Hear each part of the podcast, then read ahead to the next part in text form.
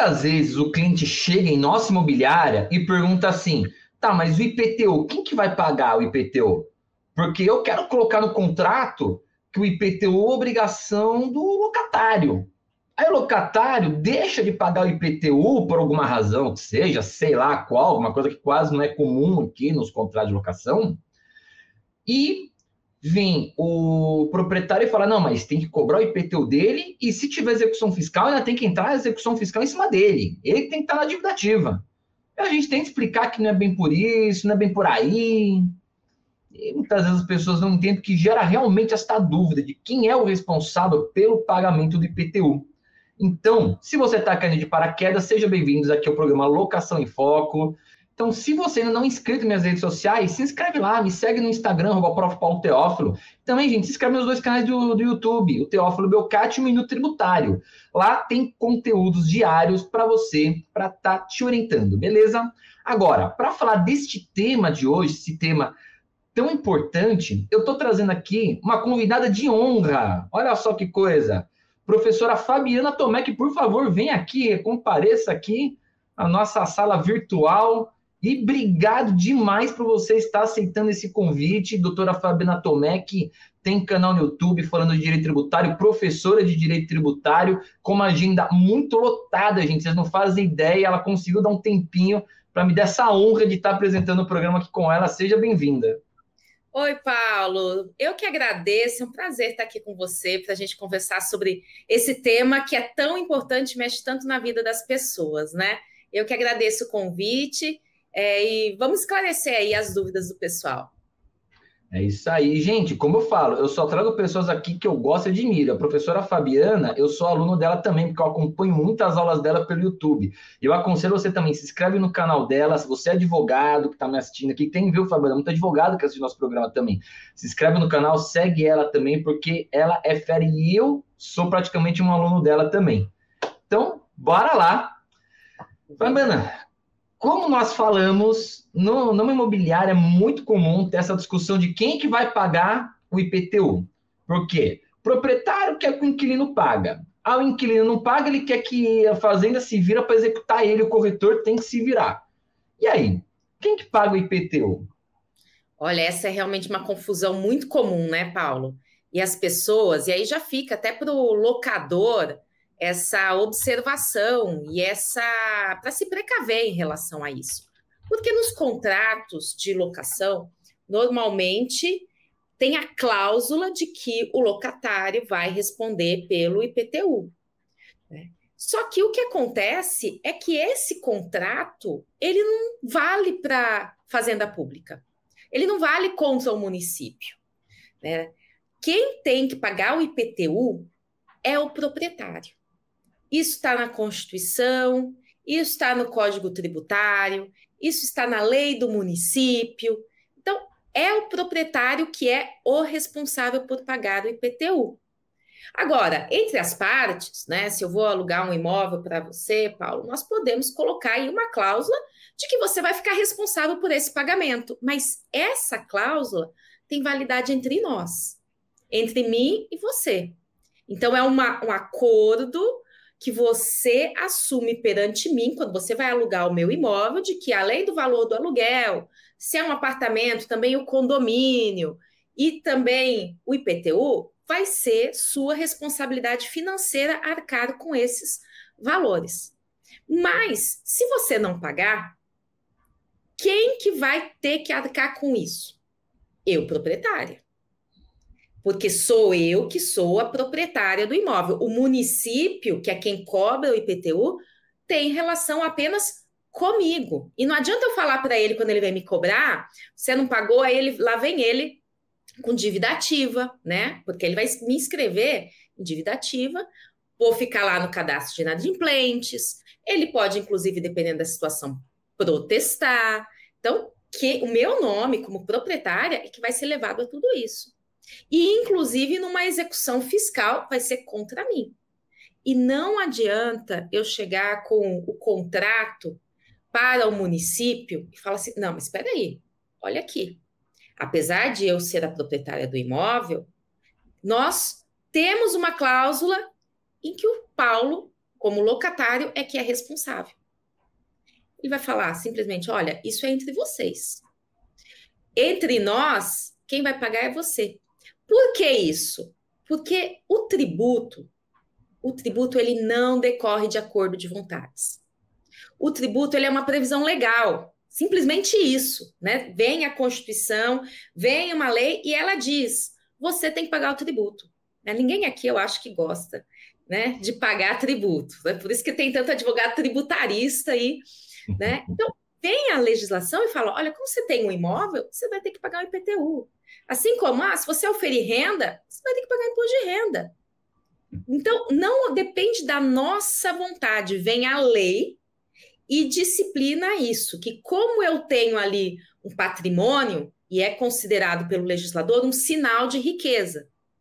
É uma presunção de riqueza. Falou, você tem um patrimônio. Como você tem um patrimônio, você tem que contribuir com um percentual para que o poder público utilize esses recursos para suas finalidades sociais. Então, seria o quê? Como a legislação prevendo que quem tem essa capacidade contributiva vai ter que arcar com esses valores. E é exclusivamente em razão da lei. Por isso que, quando nós temos um acordo, mesmo que o Paulo concorde, fale assim, não, realmente, Fabiana, eu vou assumir esse compromisso e sou eu que vou pagar o município. Para o município isso não vale nada. Absolutamente nada. E, inclusive, isso está previsto. Lá no Código Tributário, tem uma cláusula expressa, tem um artigo expresso falando que os acordos de vontade firmados entre as partes não valem contra o fisco. Então, numa situação como essa, se o fisco vier cobrar de mim uma execução fiscal, não adianta eu sair falando, ah, o Paulo que é responsável. Não. Sou eu que vou ter que arcar com essa execução fiscal. Se eles forem penhorar um patrimônio, vai ser o meu patrimônio que vai ser penhorado. E essa cláusula? Não vale para nada? Vale como contrato entre mim e o Paulo. Então, no final das contas, eu vou ter que, na esfera civil, eu vou ter que pagar essa execução fiscal, arcar com meu dinheiro, arcar com meu patrimônio, e aí eu vou entrar com uma outra medida judicial. Na esfera privada, civil, vou entrar contra o Paulo. Eu, Fabiana, vou propor uma ação de cobrança, uma ação regressiva contra o Paulo, falando: olha, no contrato você combinou que ia pagar o IPTU. Mas olha aqui, você não pagou. Fui eu que tive que pagar. Inclusive com juros, inclusive com multa. Então, em razão disso, você tem que me ressarcir desses valores. E aí vai ser um outro processo, e nós sabemos que nada é ágil, né? Tudo isso é demorado. Infelizmente, quando a gente está falando de execução fiscal, muitas vezes ela é rápida, né? Porque escreve em dívida ativa, o seu nome já fica ali com uma restrição, isso já acaba prejudicando o seu crédito, suas atividades. Mas na hora de eu cobrar o Paulo, eu vou ter que contratar um advogado para isso. Uma despesa minha, né? Além da execução fiscal, vou ter uma despesa para contratar um advogado, para cobrar o Paulo, para ir atrás dele, para talvez tentar penhorar um patrimônio dele que a gente não sabe se ele tem ou não. Né? Então, quando vai se firmar um contrato de locação, é preciso ter ciência disso. Ciência de que a mera transmissão pela cláusula dessa responsabilidade é algo somente entre nós. Do mesmo jeito, então, que se o Paulo não pagar o aluguel, eu vou, claro, além da ação de despejo, cobrar esse aluguel dele. Mesma coisa, ele não pagou o aluguel, mas não pagou o IPTU. De repente eu sou cobrada. Opa, eu vou cobrar do Paulo como se fosse uma dívida dele civil em relação a mim. Né? Então, isso é um ponto que precisa ficar bem claro e que precisa, talvez, né? Fica aí já uma recomendação que extrapola até o, o tributário, mas quando for firmar os contratos, acho que vale a pena pensar nesse tipo de, de cláusula. Né? Se essa cláusula, uma possibilidade, por exemplo, né, é o seguinte: firmar um contrato com o Paulo, em que ele vai ficar responsável por pagar o, IP, o valor equivalente ao IPTU e o valor do aluguel mas ele paga para mim. Eu consigo controlar. Então, se ele pagar o aluguel para mim e o valor do IPTU para mim, aí eu sei que, que eu estou recebendo isso, e aí eu, Fabiana, que sou a proprietária responsável, vou lá e pago o, o IPTU em relação a isso. Né? Então, isso fica aí uma, um pequeno planejamento, vamos dizer assim. Né? A gente fala muito em planejamento tributário, que são estratégias dentro da legislação para você reduzir a sua carga tributária, mas não só reduzir a carga tributária, mas reduzir os riscos. Então, nesse caso, eu vou continuar tendo o mesmo valor de IPTU, mas reduz o risco do Paulo não pagar. Por quê? Porque ele está entregando esse valor para mim. Então, se ele atrasar, eu já estou sabendo que teremos um problema aí nesse caminho, né? Então, essa é uma, uma estratégia. E uma outra coisa, já indo além, Paulo, você pode me interromper, tá? Porque se eu falei que eu sou Fica à vontade, o tempo é seu. Aqui eu deixo o convidado à vontade. Fica tranquila, o espaço é seu. Porque a gente está falando aqui de PTU, mas uma coisa liga na outra, né? A gente sabe que quem recebe aluguel tem que pagar imposto de renda sobre esse aluguel. Hum, né? Carne e aí, é? Oi? Carne-leão? Carne-leão. E aí, uma dúvida muito comum também é isso, Ponce. Eu tinha combinado lá um aluguel de, de 3 mil reais. Só que agora, além do aluguel de 3 mil reais, eu estou recebendo também o IPTU. Então, eu vou aumentar meu imposto de renda, porque eu vou ter que pagar sobre o IPTU também. Né? Só que esse valor que eu estou recebendo a título de IPTU, ele não é uma renda, não é uma classe patrimonial. Então, na hora de eu declarar meu imposto de renda, eu vou poder indicar que essa é uma despesa. Então, assim, acaba uma coisa ligando com a outra, né? E a controle desses documentos, isso é muito importante para todo mundo, gente. Mantenham esses documentos por cinco anos, no mínimo, eu recomendo até um pouco mais em relação a isso, para não ter problema, porque são pontos que, no momento, a gente imagina que está tudo bem. Mas o fisco, ele vem cobrar muitas vezes ao final de cinco anos. O fisco tem cinco anos para cobrar o tributo. E normalmente o primeiro ano tá beleza, o segundo tá beleza. Quando tá chegando no cinco, aperta, né? Aquela coisa da reta final do prazo, e é aí que ele vem. E é aí que nós temos que mostrar que tá pago o tributo, mostrar as despesas que nós temos. Então, são algumas aí é, é, recomendações relacionadas diretamente ou indiretamente com o IPTU, mas que o proprietário, o locador, e por que não o locatário também, ficar ciente dessa situação. E os advogados tributaristas, né? E os corretores de imóveis, acho que todo mundo é importante conhecer um pouquinho do tributário, né? Falo que o tributo é uma coisa que está na vida de todo mundo. Às vezes a pessoa pensa assim: ah, eu não sou empresário, então não tenho nada a ver com tributário. Não, sinto muito. Mas todo mundo paga imposto todo mundo paga tributo. Em algum Quem momento. Compra da... uma Coca-Cola já pagou ICMS. Já pagou. Acabei de ver esse vídeo seu aí no Instagram. é, exatamente, né? Paga para nascer, paga para viver, paga para morrer, tem imposto em todo, todo momento. A gente tem, né? Até o professor lá da PUC, renomadíssimo, professor Geraldo Talib, ele fala assim: olha, duas coisas na vida são certas: a morte e os impostos. né? E você então, falou uma coisa importante que eu, eu, vou até depois falar um outro negócio que eu ia falar, mas você falou uma coisa importante agora, que na hora da declaração de imposto de renda, ou a pessoa não tem aquele conhecimento e quer fazer a própria declaração para economizar com o contador, eu conheço pessoas que fazem isso, e uma deve estar me assistindo aqui, deve estar me xingando pra caramba. E outra, às vezes o contador também acaba fazendo, não, não dizendo, mas alguns contadores fazem também sem prestar muita atenção. E acaba lançando, quem vai pegar o valor do que, que entra no, por, por mês da locação, ele não vai dividir se é aluguel, se é condomínio, se é PTU, ele vai lançar o valor inteiro e vai tributar em tudo. Como, por exemplo, eu já vi um caso que a pessoa é servidora pública, ela já ganha, essa mesmo vai me xingar pra caramba na que ela assistir. ela, ela é servidora pública, quando ela recebe o salário, já desconta o, RPG, o imposto de renda na fonte. Só que quando ela faz a declaração no anual, ela declara o salário como forma tributável, sendo que ela já pagou o imposto de renda na fonte mensalmente. Quer dizer, está pagando duas vezes o tributo. Está pagando duas vezes, a não ser que ela coloque o tributo que foi retido, né? Porque às vezes não aí colocou. ela tem a restituição. Né? Tem que olhar exatamente, colocar todos os campos. Por isso que é importante ou a pessoa ter um, um mínimo de domínio, vai lá no perguntas e respostas, aprende efetivamente, não faz machismo, ou contrata um contador bom, né? Também não é qualquer um. Melhor ou então opção. Um tributarista que também faz isso para poder fazer uma declaração correta, porque aí você coloca seus rendimentos, né? Você coloca seus rendimentos lá em rendimentos tributáveis, mas já foi tributado, então você põe quanto foi tributado aqui, porque você já pagou. E aí depois quando você colocar outras despesas, despesas médicas, despesas de educação, muitas vezes você já pagou até a mais e vai ter direito à restituição desses valores, né?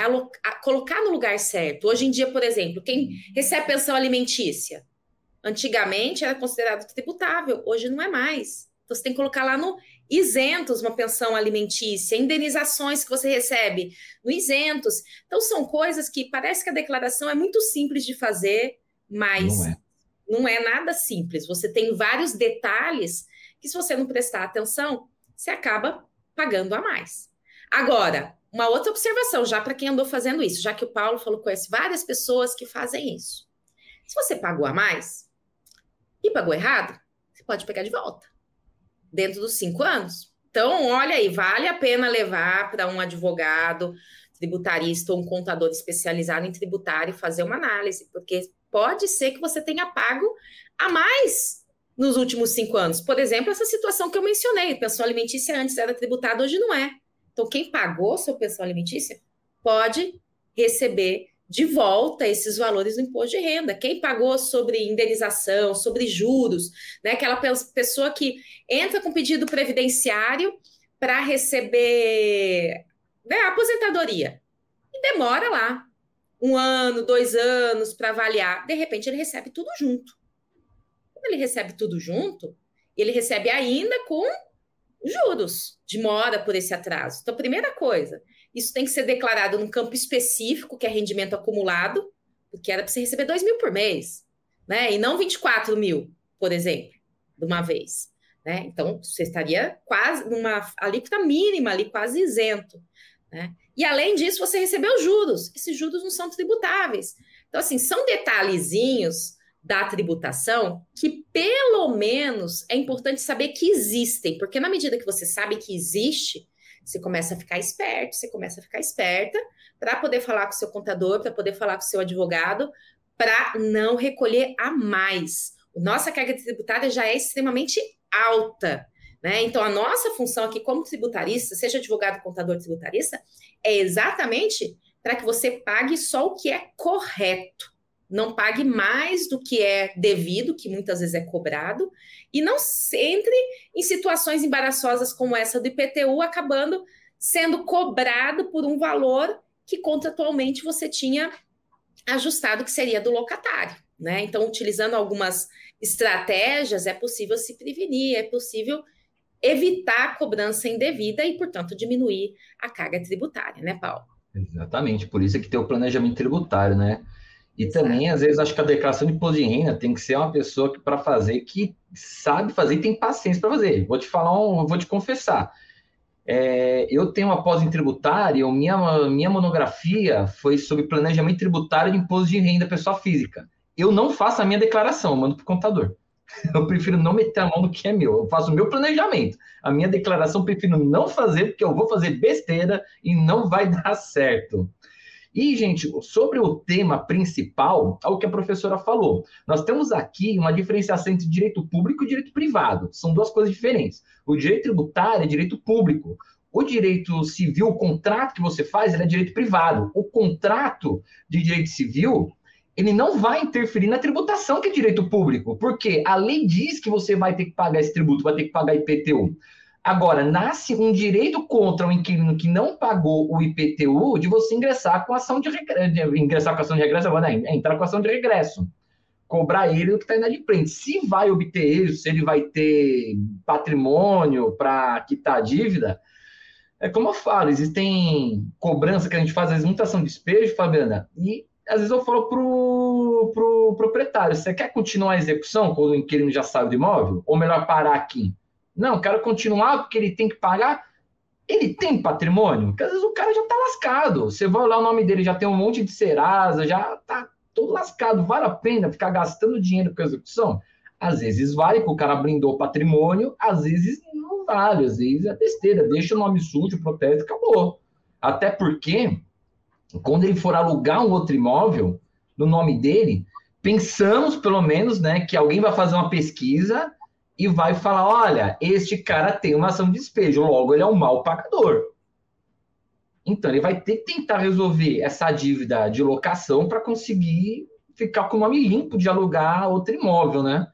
Mas infelizmente a gente sabe como é que é o Brasil, né? Você vê muito no Facebook, não sei se você usa Facebook, aqueles negócios lá de procura imóvel direto com o proprietário. Por que será que o inquilino quer direto com o proprietário? Não vou fazer até aqueles memezinhos, aquelas capas de thumbnail, né? Por que será que ele quer direto com o proprietário, né? Por quê? É que ele tá com o nome todo, todo sujo. Ele tá com o nome mais sujo que, que criança recém-nascida. O proprietário, muitas vezes, ele não toma esse cuidado de fazer toda essa pesquisa, não né? Toma. De fazer todo esse levantamento. Não toma. Eu, já, eu recebi uma ação de despejo no final do ano com o proprietário, ele fez o próprio contrato em duas páginas. Eu falei, como que você fez contato? Eu peguei o modelo no Google. Parabéns! Você não sabe a caca que tu fez aqui, meu amigo. É o modelinho do Google é terrível. Ah, não, o Google responde, né? Brincadeira. Mas é isso aí. Chegamos mais uma vez ao final de mais um programa Locação em Foco. O programa foi leve, foi divertido. E a doutora Fabiana vai estar aqui com a gente no próximo programa. Se você gostou, hein? Já aguarda o próximo programa. Não vou falar do que vai ser, você vai me assistir. E, doutora, obrigado pela sua presença. Passe a palavra para suas considerações finais. Fica à vontade. Super obrigada, Paulo. Super obrigada a todos vocês que estão aqui assistindo. Né? Convido vocês também para me acompanharem aqui no Instagram, no YouTube. São temas de direito tributário, direito tributário de um jeito prático, para o dia a dia, especialmente da advocacia tributária, para poder lidar com essas estratégias. E eu espero encontrar vocês em outras oportunidades, como disse o Paulo, no nosso próximo encontro também. Nos vemos para falar de um tema aí muito bacana. É isso mesmo. Chegando ao final de mais um programa Locação em Foco, repetindo, né, para não ser cansativo. Se você ainda não me segue no Instagram, me segue lá, Prof. Paulo Teófilo. No meu YouTube, gente, se inscreve nos meus canais aqui também, o Teófilo Belcati, Minuto Tributário. Obrigado a todos e foco nas locações.